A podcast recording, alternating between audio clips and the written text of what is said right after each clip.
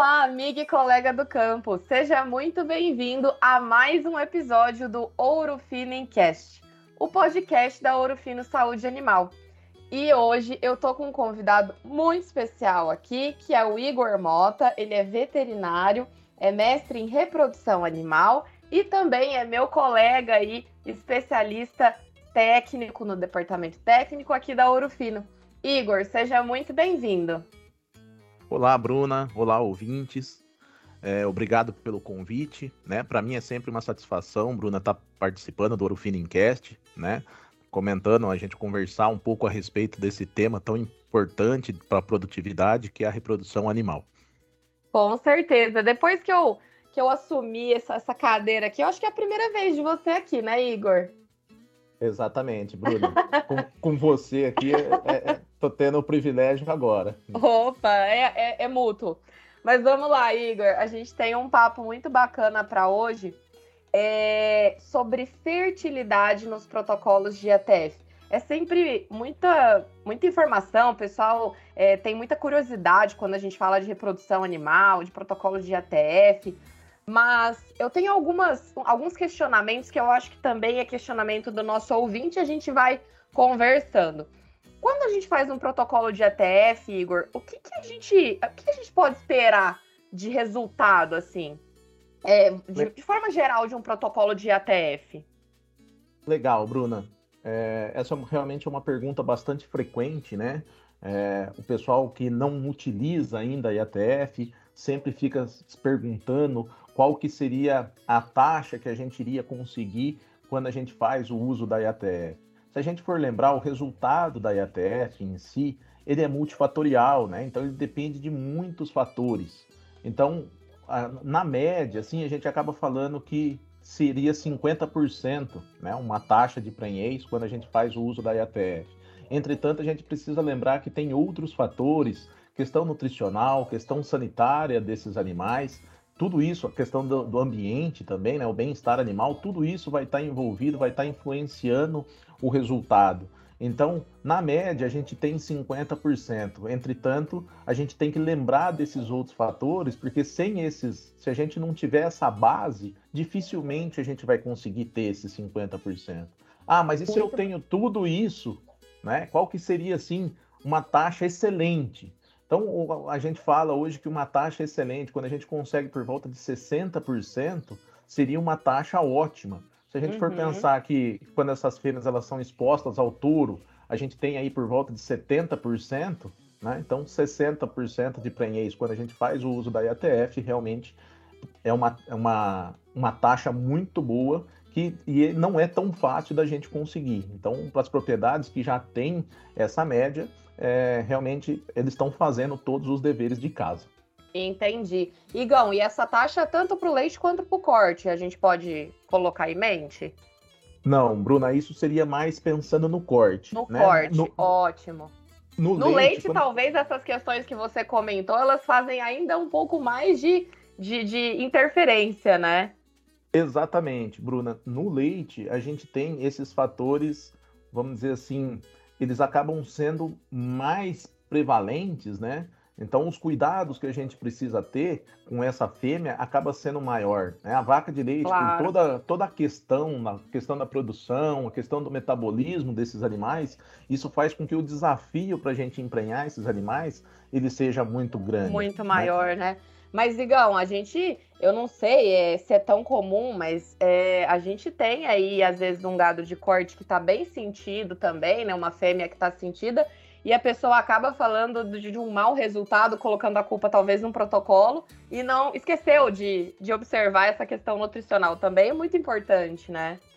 Exatamente, Bruna. É, o score de condição corporal, ele é um dos fatores que influencia, influencia muito no resultado da IATF. Né? Então a gente sabe que a reprodução ela é luxo.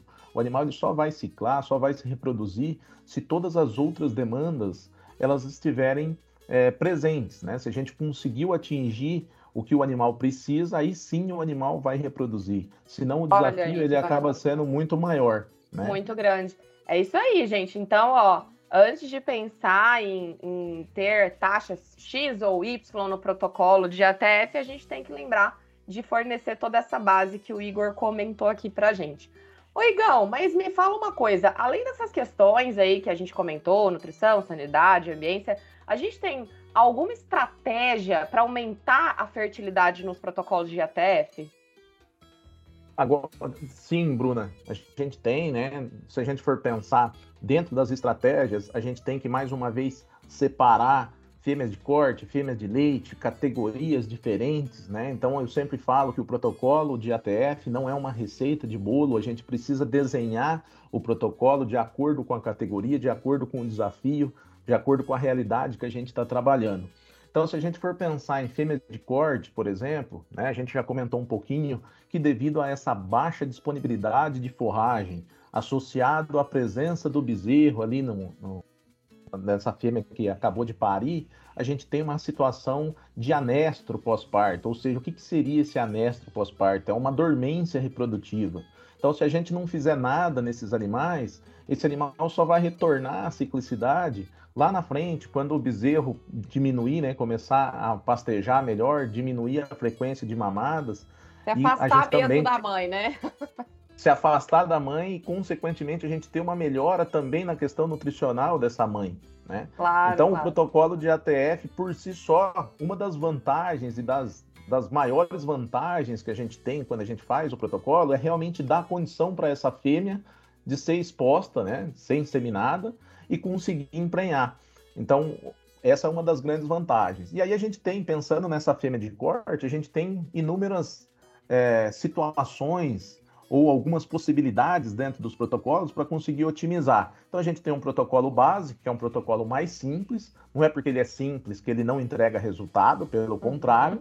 Entretanto, a gente poderia estar tá fazendo alguns ajustes nesse protocolo, pensando em melhorar o resultado, como por exemplo, uma pré-sincronização. Né? Eu vi que você participou, é, gravou um Moro Cast com o Rodolfo, com o Badá esses tempos sim, atrás, onde vocês sim. comentaram. Então, realmente, a pré-sincronização ela é uma estratégia muito interessante, porque ela vai mimetizar o ciclo fisiológico dos animais, vai preparar essa fêmea para responder melhor ao protocolo. Então já é uma alternativa para a gente melhorar os resultados dessa, dessa IATF. Que outra bacana. coisa que outra coisa que também ela acaba sendo né, um, um outro ponto que a gente poderia comentar seria durante o protocolo. Né? Então, o uso por exemplo, do ECG, que é uma gonadotrofina coriônica equina, vai fazer um suporte gonadotrófico para que a gente tenha um maior crescimento desse folículo. E a gente sabe que um folículo maior, a gente vai estar tá relacionado aí, vai estar tá relacionando uma maior expressão de cio, um maior preparo do útero para receber o embrião e, consequentemente, a gente tem também uma maior taxa de ovulação, uma maior taxa de prenhez, né? E Olha aí, quando... Bacana Oi, Gão, mas gente... então, se a gente pensar assim, todo o protocolo, então, é legal a gente colocar o ECG? Boa pergunta, Bruna. O ECG, a gente vai estar tá utilizando mais, né? É, a gente brinca que o ECG é um seguro dentro do protocolo, né? Uhum. É igual o seguro de carro, a gente paga para não utilizar. Se a gente for pensar, a fêmea que está ciclando, por exemplo, a resposta dela ao ECG acaba não sendo tão eficiente, né? Ela não teria tanto necessidade da utilização do ECG. Entretanto, a gente faz o uso realmente para não correr o risco, tá? E se a gente for pensar na fêmea de leite, né? A fêmea de leite, o grande problema dela, pensando numa fêmea já de uma maior produção, devido aos desafios que a gente coloca nesse animal por conta da produção, por conta da maior ingestão de matéria seca, por questão também do, de um estresse térmico, né, que esses animais acabam sofrendo maior, é, sofrendo mais, a gente tem um problema que acaba sendo durante o protocolo ali, realmente né, pensando em emergência de onda folicular, né? Uhum. A vaca de leite ela não tem deficiência de pulsatilidade de LH, que é o que a gente tem nesse anestro pós-parto na vaca de corte. Então a vaca de leite de alta produção, tecnificada, ela não tem necessidade de utilizar o ECG. Fora isso, se a gente for pensar numa criação, até mesmo em vacas de leite, numa criação mais extensiva, fêmeas cruzadas, a gente poderia sim estar tá fazendo o uso do ECG e, consequentemente, teria uma melhora nos resultados. E para fêmeas de corte, aí a gente iria trabalhar, é, igual eu comentei, fêmeas Aquelas mais anestro, É, é, na verdade a gente vai estar tá trabalhando com todo mundo, né? Uhum. A gente sabe que a resposta dele é melhor nos animais que estão em anestro, é. entretanto, o, os animais que tão, estão ciclando, a gente não corre esse risco de não utilizar. É igual o seguro de carro, realmente. A gente paga para não utilizar. Show de bola, Igor. É, é, às vezes a gente tem um pouco de, de questionamento em questão de protocolo, mas sabendo das, das, das alternativas, das, dessas, desses pontos que você colocou, fica muito mais fácil até do, do nosso ouvinte que está fazendo o IETF, que às vezes viu que tem uma realidade parecida com o que você falou, conseguir colocar aí no, no protocolo dele, né? E a Ourofino, ela conta com essas soluções, né? Lá com o Rodolfo, eu conversei muito com ele do Syncrogest injetável, do Syncroforte e o ECG. Exatamente, Bruna. Então, quando a gente tem esse conhecimento, né, a gente pega, consegue pegar esse protocolo base e fazer os ajustes necessários e desenhar ele de acordo com a categoria que a gente está trabalhando, de acordo com a realidade que a gente está trabalhando. Então, a pré-sincronização com o Syncrogest injetável é uma ótima alternativa. O uso do Syncroforte, igual vocês comentaram muito bem no outro podcast, também é uma alternativa que a gente pode estar tá melhorando os resultados. E agora aqui a gente falando de outro, outra estratégia que seria o uso do ECG, que é um, algo já mais comum, todo mundo já faz a utilização no protocolo. Agora, o que cabe é, para a gente lembrar é que ECG, apesar de ECG ser, vamos dizer assim, todos são gonadotrofina, coriônica e equina, entretanto, por ser um produto biológico, onde a gente vai estar tá fazendo a extração das éguas gestantes para estar tá aplicando na vaca, a gente tem uma questão biológica por trás disso. E por hum. ser essa questão biológica, não é 100% do, desse produto, no caso, que vai funcionar. E aí, como você comentou com relação ao Urufino, né? A Urufino pensando sempre no cuidado de trazer uma maior produtividade para o produtor, ela tem um teste extra de qualidade no, do ECG, um teste exclusivo que só a Urufino tem, onde Olha. a gente faz. Onde, pois é, Bruna, bem interessante, né? E onde a gente faz é, uma análise de toda a partida antes dela ir para o mercado, né? E essa partida ela só vai para o mercado se ela foi aprovado nesse teste de bioatividade na espécie alvo. Então, qual que é a exigência, segundo o Ministério da Agricultura, pensando no ECG? Né? A gente faz quantitativo, onde a gente consegue só ver se tem o ECG presente. E esse teste é feito em ratas. Então, a Orofina, além desse teste, a gente tem esse teste na espécie alvo, na fêmea bovina, é um teste exclusivo onde a gente realmente avalia se esse ECG está funcionando. Então, isso nos traz uma segurança muito maior com relação aos resultados entregues por esse ECG. Nossa, Igão, muito bacana. Então, pessoal, olha aí, ó. É uma informação, é um diferencial muito grande, né? Então, na verdade, a gente tem aí o, o 5 ECG, é um produto que o Igor comentou, é uma, é uma gonadotrofina coriônica, e a gente tem, claro, mais opções no mercado, mas esse diferencial, ele é da Ouro Fino. Então a gente faz o teste na vaca e a gente só libera para comercialização o lote aprovado. Então isso é muito bacana, Igor. Eu, eu, eu, se eu fosse, se eu tivesse lá o meu gado, se eu tivesse as minhas, minhas vacas, minhas fêmeas para protocolar, com certeza eu iria escolher algo mais seguro, né? Isso aí não tem nem sem sombra de dúvida. Exatamente, Bruna, porque se a gente for pensar, né, o ECG, ele tá aí, é, quando a gente pensa em ECG, a gente está pensando em 70, 80% do custo total do protocolo. Então, uhum. a gente tem que ter essa segurança, tem que trabalhar com uma, uma molécula que passa essa segurança para a gente. E o 5-ECG da Urufino é o único no mercado que tem esse teste extra. Né? Então, é um teste onde a gente faz uma super ovulação desses animais, né? A gente faz uma superdosagem num determinado dia do ciclo, a gente faz uma superovulação nesses animais e consegue avaliar o quanto essa partida ela está funcionando ou não. Show de bola, Igor. Então, pessoal, a gente falou aí de algumas alternativas, né, para aumentar a fertilidade, então é possível aumentar. Claro que vai ser muito relacionado à realidade de cada fazenda, qual é o, o principal desafio de cada fazenda, mas a gente tem aí soluções no Urufino, Sincrogest injetável, Sincro ECG e Sincroforte, que vão auxiliar e muito nos protocolos. E Igor, É, já que a gente falou de, de, das nossas soluções, a gente falou que os produtos não são todos iguais, a gente tem diferenciais. Como que a Ourofino pode auxiliar o nosso cliente? O cliente que tá, o ouvinte que está escutando aqui a gente, quer um suporte, a gente tem alguma algum programa de, de aproximação com esse cliente? Como que a gente pode auxiliar naquele, naquele cliente com um protocolo específico para a realidade dele? Legal, Bruna. É, vou até usar uma frase do Ingo, né? Que em todo lugar tem um consultor da Urufino. Então, esse é um, é, é, é um ponto bem interessante, realmente é, é, isso, né? Sempre vai ter um consultor da Urufino próximo a você.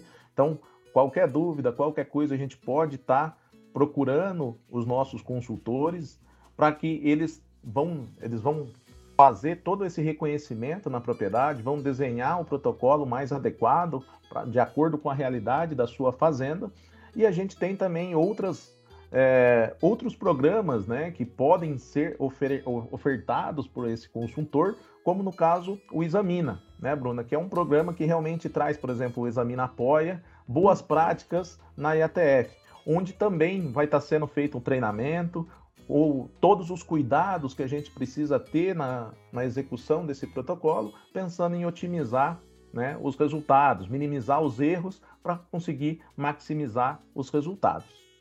Show de bola, Igor. Nossa, muito legal, pessoal. Muito bom quando a gente tem aí soluções aliadas à tecnificação, à capacitação uh, do pessoal é, realmente uma coisa que a gente prega muito aqui na Ouro Fino é que o nosso foco é o cliente e a gente tenta ao máximo aumentar a produtividade de cada fazenda dentro da, da realidade de cada um. Igor, muito obrigada pela sua presença. Foi uma aula realmente de reprodução aqui e já te convido para os próximos episódios que a gente tiver aí. Eu que agradeço, Bruna. Agradeço também a todos os ouvintes que estão nos ouvindo. É, igual eu comentei, para mim é sempre uma satisfação estar tá participando do Ouro Fino Incast. Obrigado. Show de bola, Ligão.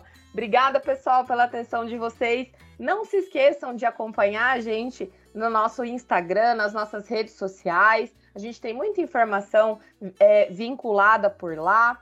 E também qualquer dúvida, nós estamos à disposição. Entre no nosso site, no nosso aplicativo, Ouro Fino Agronegócio, disponível aí na Apple Store e na Play Store, tem bastante informação. E a Ouro Fino está sempre à disposição de vocês, tá certo?